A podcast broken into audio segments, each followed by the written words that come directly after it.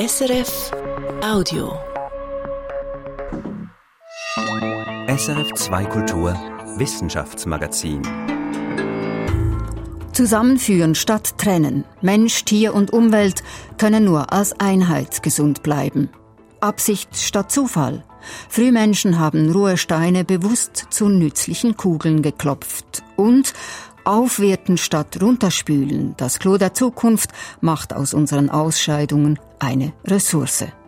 Beiträge zu diesen und anderen Themen hören Sie hier und jetzt im SRF Wissenschaftsmagazin. Am Mikrofon ist Katharina Bochsler. Schön, dass Sie dabei sind. Seit der Corona-Pandemie wissen wir es alle. Unsere Gesundheit und die Gesundheit von Tieren hängen zusammen. Je näher wir Tieren auf den Pelz rücken, im konkreten Fall den Fledermäusen, und ihnen zum Beispiel den Lebensraum wegnehmen, desto eher übertragen sich Krankheiten. Von ihnen zu uns oder von uns zu ihnen. Wer an Gesundheit denkt, muss daher Mensch, Tier und Umwelt mitdenken. Genau das will One Health. Ein gesamtheitlicher Ansatz, der zwar nicht neu ist, aber durch Corona einen großen Schub erfahren hat. Denn viele Expertinnen und Organisationen wie die WHO sehen heute in One Health den Schlüssel, um Infektionskrankheiten zu bekämpfen. Klingt gut in der Theorie, doch wie soll es in der Praxis funktionieren? Ein Pionierprojekt des Schweizerischen Tropen- und Public Health Instituts und seinen Partnern in Westafrika macht's vor. Am Beispiel der Tollwut. Irene Dietschi hat das Projekt zusammen mit Schweizer Forschern in der Elfenbeinküste besucht. San Pedro ist eine Hafenstadt im Südwesten der Elfenbeinküste in Westafrika. An diesem Freitagmorgen, Anfang September, versammeln sich hier im regionalen Ministerium für Veterinärwesen Tierärzte aus der Region, Labormitarbeitende und Angestellte des ansässigen Tollwutzentrums, Vertreter der Gesundheitsbehörde und der Tiergesundheitsbehörde aus Abidjan am Projekt beteiligte Forscher aus Mali und Gäste aus Europa. Pour cela, nous avons développé aussi une application d'ordinateur, donc digitale, qui permet d'enregistrer le patient, qui permet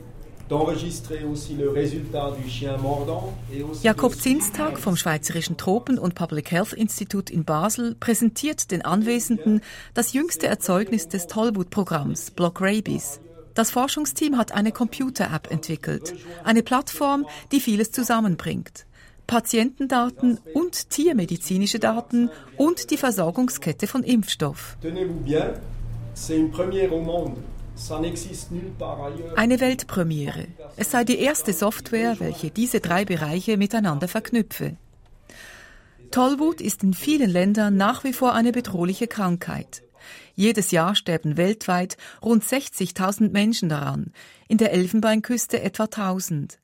Die Hauptüberträger des Erregers Rabius lyssavirus sind Hunde. Die Tollwutimpfung für Hunde wird vom Staat zwar dringend empfohlen, aber in der Realität kommt das nicht ausreichend an. Immer wieder werden Kinder oder Erwachsene von freilaufenden Tieren gebissen. Und jedes Mal ist die Frage, war das Tier infiziert oder nicht? Direkt nach dem Biss kann ein Impfstoff den Gebissenen noch helfen, doch oft ist kein Impfstoff verfügbar. Und eben, die Frage ist immer, ob das Tier überhaupt infiziert war, ob es also die Impfung, die mindestens einmal wiederholt werden muss, überhaupt braucht. Das Block Rabies Programm setzt genau hier an, das Zauberwort Zusammenarbeit. We are trying to break down the silos in terms of scientists working on their own and the vets working on their own. So at least with this platform, they'll be speaking to each other.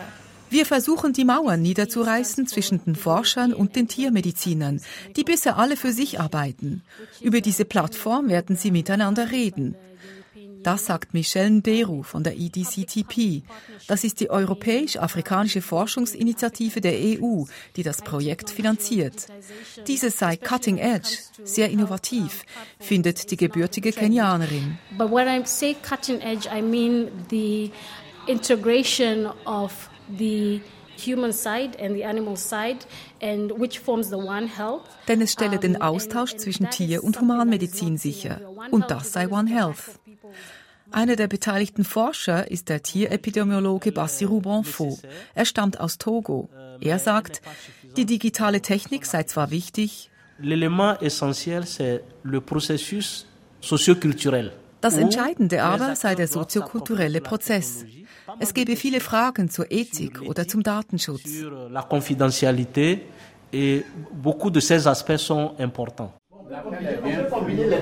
Am Sitzungstisch in San Pedro diskutieren die Anwesenden intensiv.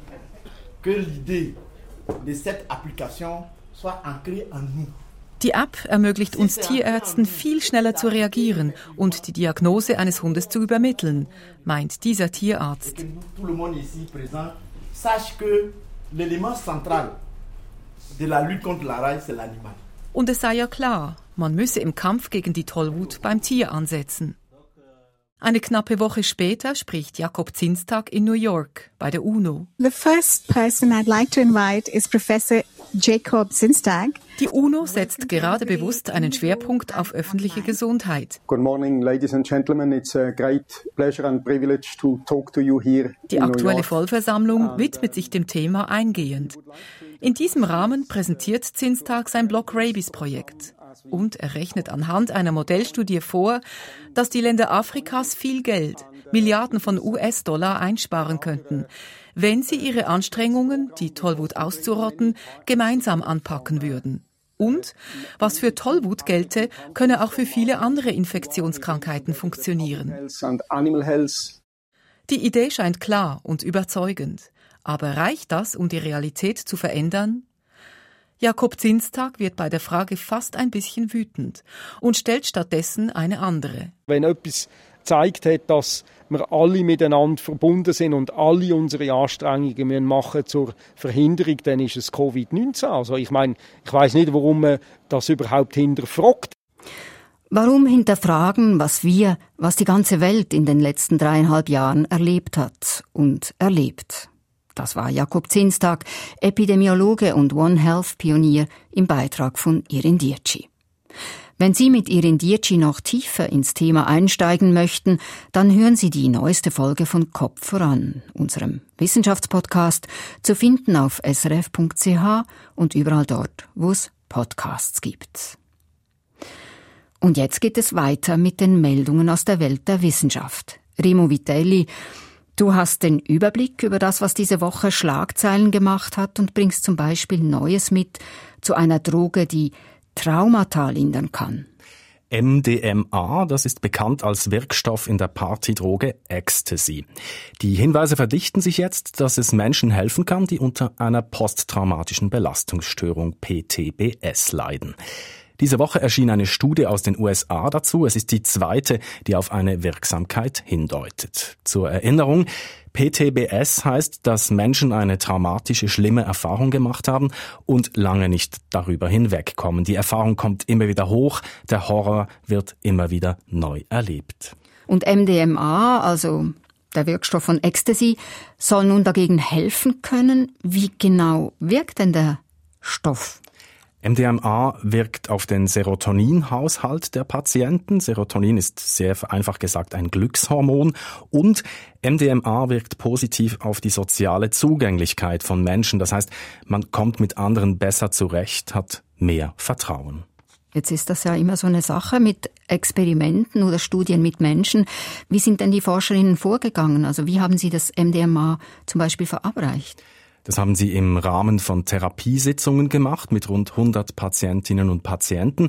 Man hat diese stundenlang begleitet, mindestens so lange wie die Droge unmittelbar wirkte. Interessant ist aber vor allem die Langzeitwirkung. Es half vielen der Betroffenen weit über die unmittelbare Erfahrung hinaus. Gut 70 Prozent zeigten nicht mehr die diagnostischen Kriterien für eine PTBS. Bei jenen Probandinnen und Probanden, die in der Therapiesitzung nur ein Placebo erhalten haben, waren es immer noch 50 Prozent. Heilung war in dem Setting also auch ohne MDMA möglich, aber mit MDMA eben deutlich öfter. Du sagst, Remo, es sei nun die zweite Studie zu MDMA und posttraumatischer Belastungsstörung. Was bringt denn jetzt diese zweite Studie Neues? Fachleute betonen, dass diese Studie besonders wertvoll sei wegen der Auswahl der Probandinnen und Probanden. Es waren besonders viele Menschen dabei, die besonders traumagefährdet sind, von Transgender-Personen bis zu Feuerwehrleuten. Und diese Studie nun ist ein Schritt in Richtung Zulassung von MDMA als Medikament bei posttraumatischer Belastungsstörung? Manche Fachleute hoffen das, gerade auch hier in der Schweiz. Es ist nämlich so, dass die Schweiz eines der ganz wenigen Länder ist, wo bereits Ausnahmebewilligungen für MDMA möglich sind. Mediziner aus Basel und Fribourg berichten, man habe gute Erfahrungen gemacht und würde eine Zulassung begrüßen. In der nächsten Meldung, Remo, geht es um eine invasive Tierart. Man muss schon fast sagen, einmal mehr. Ja, einmal mehr, aber diesmal geht es um richtig fiese Viecher. Die roten Feuerameisen, die sind nun auch in Europa angekommen. Diese Ameisen stammen ursprünglich aus Südamerika und haben sich in den letzten Jahrzehnten in Nordamerika, Asien und Australien ausgebreitet.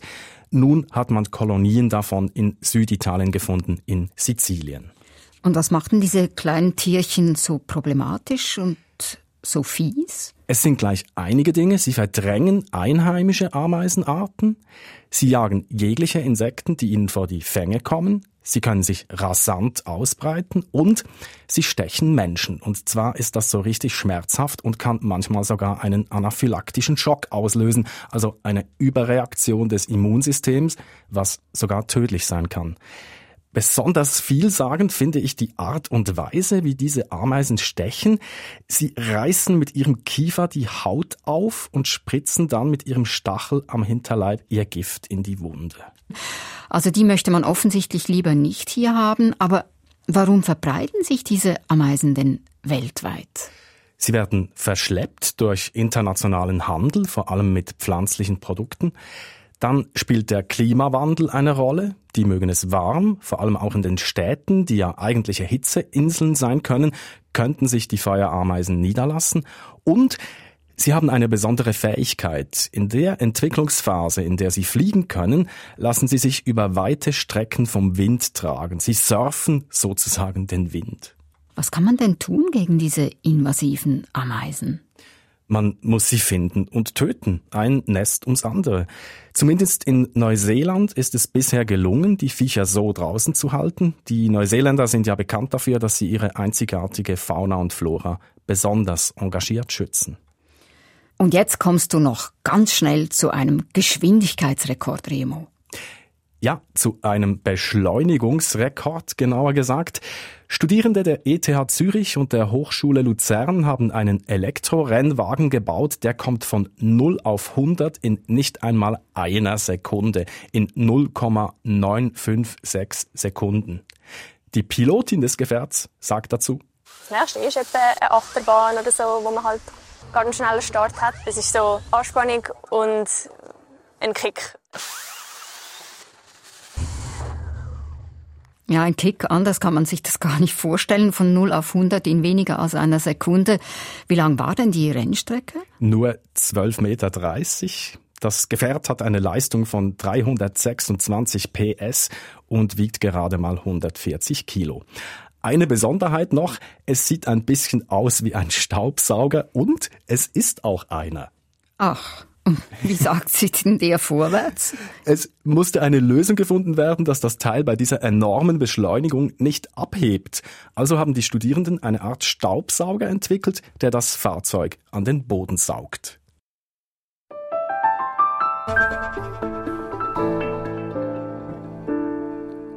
War es Absicht oder Zufall? Mit dieser Frage hat ein israelisch-spanisches Forschungsteam 150 Kugelsteine unter den 3D-Scanner gelegt. Die Steine sind 1,4 Millionen Jahre alt. Gefunden wurden sie in Ubaidia, einer Ausgrabungsstätte beim See Genezareth. Die Scanneranalyse zeigt, was man früher schon dachte. Die sehr frühen Menschenartigen, die die Steine einst benutzten, haben die Steine bewusst zu Kugeln, sogenannten Spheroiden, zurechtgeklopft. Das gilt wohl auch für die anderen Kugelsteine, die über Hunderttausende von Jahren in Afrika, in Europa und in Asien von sehr frühen Vertretern der Gattung Homo gebraucht wurden. Dazu gehören auch die fast zwei Millionen Jahre alten tennisballgroßen Spheroiden, die das legendäre Paläoanthropologenpaar Mary und Louis Leakey in Olduvai, Tansania, entdeckt hat. Ich habe mit Nicholas Connert, Paläoanthropologe an der Universität Tübingen, über die Steine und die Studie gesprochen und ihn gefragt, wer waren eigentlich diese sehr frühen Vorfahren des Menschen, die damals die Steine bearbeitet haben? Ja, in dieser Zeit vor ungefähr 1,4 Millionen Jahren vor heute haben wir mit Homo erectus zu tun. Die waren relativ groß, so fast so groß wie wir. Äh, die Fossilfunde sind sehr, sehr selten. Gerade außerhalb von Afrika haben wir kaum was. Äh, das heißt, die Anatomie können wir nicht im Detail beschreiben. Aber anhand von was wir aus Afrika wissen, von ungefähr dieser Zeit, das ist ein ordentlicher Schritt von was vorher war. Wir reden nicht mehr von Australopithecinen mit kleinen Gehirnen. Wir sind schon im Bereich Homo, dass wenn man die sehen würde, würde man sagen, ja, die sind sehr menschenartig und Wesen, die sicherlich verhältnismäßig weit entwickelte kognitive Fähigkeiten hatte. Ist alles äh, jetzt aus meiner Sicht soweit klar. Das israelisch-spanische Forschungsteam, das hat ja fast 150 dieser Steinkugeln erstmals 3D gescannt und analysiert. Und das Team schreibt in seiner Studie, dass man bestimmte Abschlagsmuster rekonstruieren kann, und diese Abschlagsmuster, die zeugten von einer bewussten Bearbeitung, fast schon einer standardisierten Technologie. Überzeugt Sie diese Interpretation? Sagen wir so, ich, sofern ich das beurteilen kann, passt das ganz gut zu was Mary Leakey sagte. Diese Gegenstände sind bekannt seit den 50er äh, Jahren, in den 60er Jahren wurden sie häufig dokumentiert, besonders bekannt sind sie von Olduvai, ungefähr 1,8 Millionen vor heute. Die sind, sagen wir, vom Form her so wie ein Baseball, ja.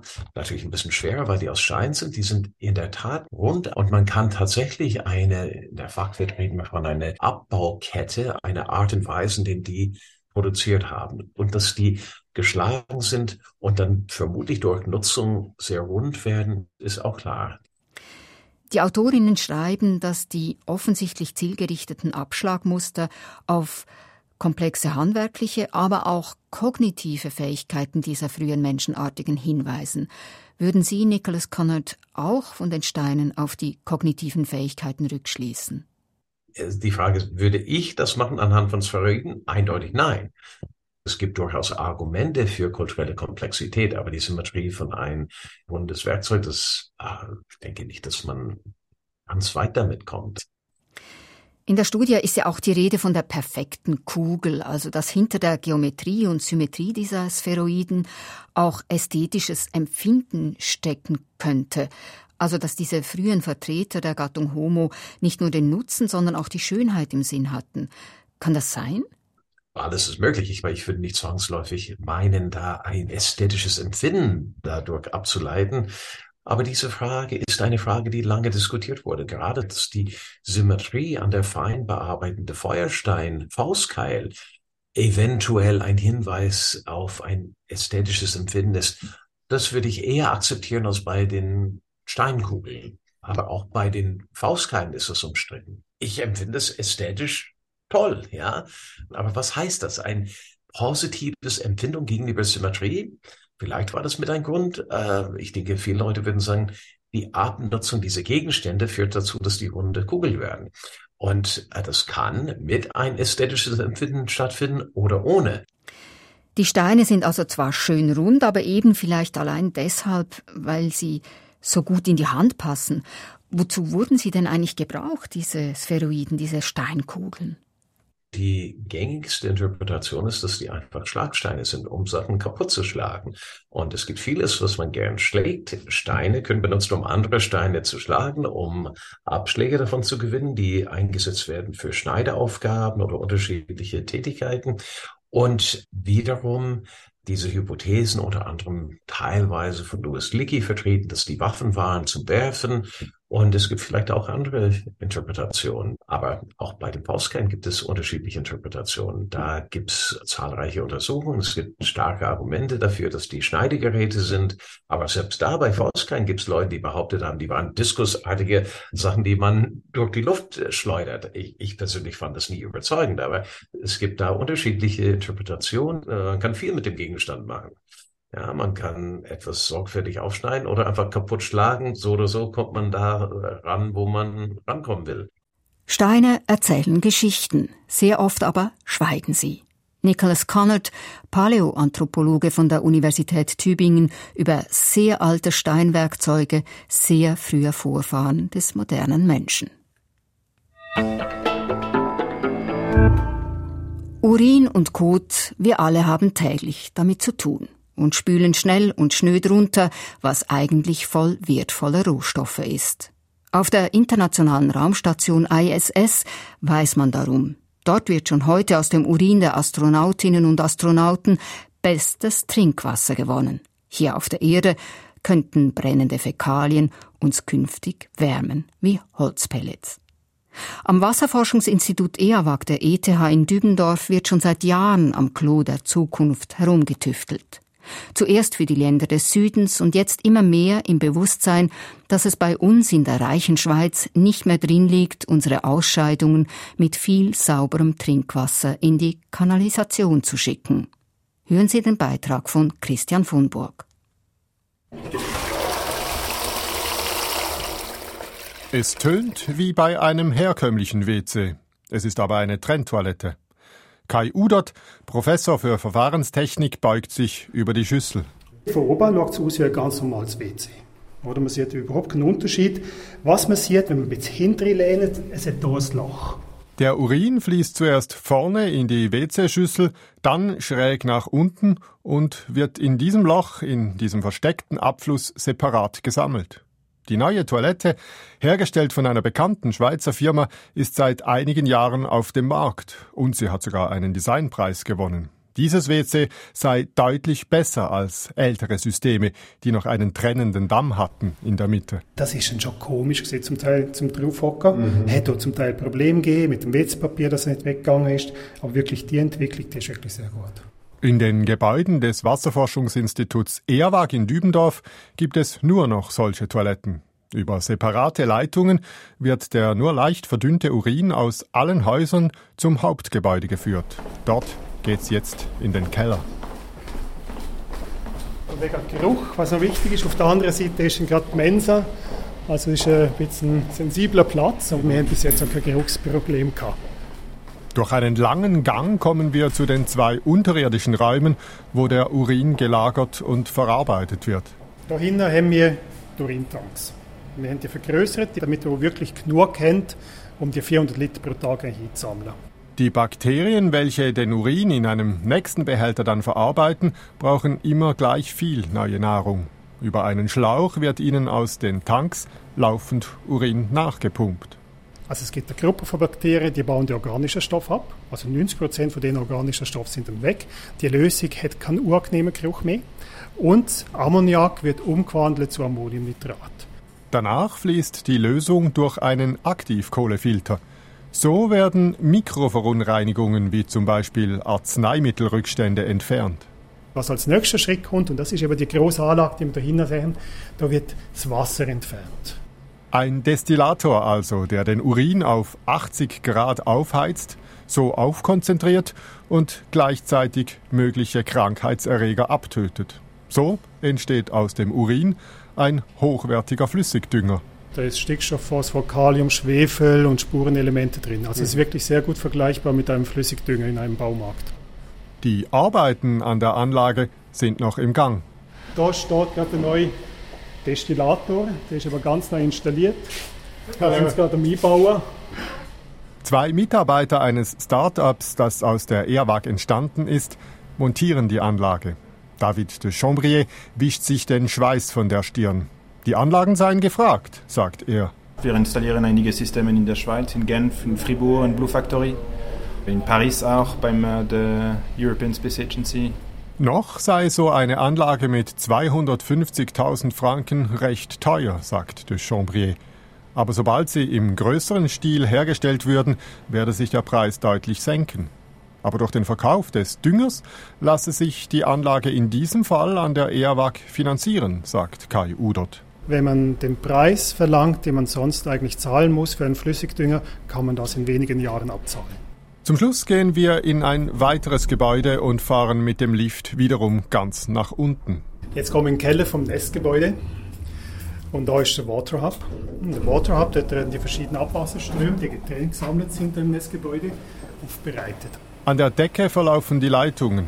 Eine mit Regenwasser vom Dach, eine mit schwach verschmutztem Wasser von Küche und Bad, eine mit Urin und eine mit sogenanntem Schwarzwasser, also Spülwasser mit Fäkalien und Toilettenpapier. Es lagert geruchsdicht abgeschlossen in einem Tank. Und da gibt es jetzt zwei Verfahrensschritte. Das erste ist eigentlich ausfällig. Man gibt einen Stoff dazu und dann gibt es Flocker. Und die Flocker die bilden den Feststoff. Das ist sehr ähnlich mit dem, was auf der Kläranlage passiert. Danach muss bei den Fäkalien das Wasser wieder rausgedrückt und gereinigt werden. Übrig bleiben Fäkalien und Papier. Und damit kann man Verschiedenes machen. Kompost oder Pflanzenkohle für die Landwirtschaft oder man kann einen Brennstoff produzieren. Das ist wie so ein Extruder, wo man das eigentlich durchdrucken kann. Dann gibt es Pellets, die man verbrennen kann. Der Brennwert sei vergleichbar mit dem von Holzpellets, sagt Udert. Wir gehen wieder ans Tageslicht, ins Erdgeschoss des Versuchshauses. Und ich frage mich, lohnt sich der ganze Aufwand? Lohnt es sich, ein neues Sanitärsystem zu bauen mit unzähligen neuen Leitungen, WCs, vielen dezentralen Klär- und Urinverarbeitungsanlagen und das, nachdem die Schweiz während Jahrzehnten für Milliarden von Franken ein ausgeklügeltes Abwasserreinigungssystem mit Kläranlagen etabliert hat? Die Kläranlagen machten einen guten Job, sagt Udert. Aber sie müssten immer mehr leisten. Phosphor und Stickstoff zurückgewinnen, Mikroverunreinigungen rausfiltern. Das Problem ist am Anfang. Man spült einfach alles mit großen Mengen von Wasser weg. Also die Ausscheidungen werden 300-fach verdünnt. Und dann soll man nochmal all die Stoffe rausholen. Also das ist einfach sehr schwierig. Es sei deshalb sinnvoll, wie auch sonst beim Recycling, die Stoffe gleich zu Beginn schon zu trennen. Die Stadt Paris fördere jetzt solche Modelle, weil die Seine kein zusätzliches Wasser aus den Kläranlagen mehr aufnehmen kann. Ich glaube aber, es ist eine ideale Situation, weil wir haben da im Moment ein sehr gut funktionierendes System. Und man hat jetzt eigentlich auch die Möglichkeit, neue Sachen auszuprobieren und zu kombinieren. Dabei profitierten die Forscherinnen und Forscher jetzt von neuen Toilettentechniken, die ursprünglich eigentlich für die Länder des Südens gedacht gewesen seien, für Orte ohne bestehende Kanalisation. Man hat sehr viel ausprobiert. Und das kommt uns jetzt eigentlich auch zu gut, weil wir jetzt auch da anfangen umzudenken. Udert arbeitet nicht alleine an all diesen Systemen. Zahlreiche weitere Forscherinnen und Forscher tüfteln zusammen mit ihm am WC der Zukunft. Sie seien sich einig, sagt Udert. Es ist an der Zeit, dass man das System von der Schwemmkanalisation überdenkt. Aber für die Menschen müsse es einfach bleiben, geruchlos und nicht zu teuer. Das alles müsse man jetzt anpacken, auch wenn, sagt Udert, auch wenn es jetzt schon klar sei, bis unsere Ausscheidungen konsequent als Rohstoffe genutzt würden, dauere es mindestens eine bis zwei Generationen. Gut Ding will Weile haben oder wie wir unsere Toilettentradition entstopfen. Christian von Burg übers Klo der Zukunft. Das war das aktuelle SRF Wissenschaftsmagazin. Redaktion dieser Ausgabe Katrin Zöfel, Moderation Katharina Bochsler. Sie hören uns wieder in einer Woche am selben Platz zur selben Zeit. Das war ein Podcast von SRF.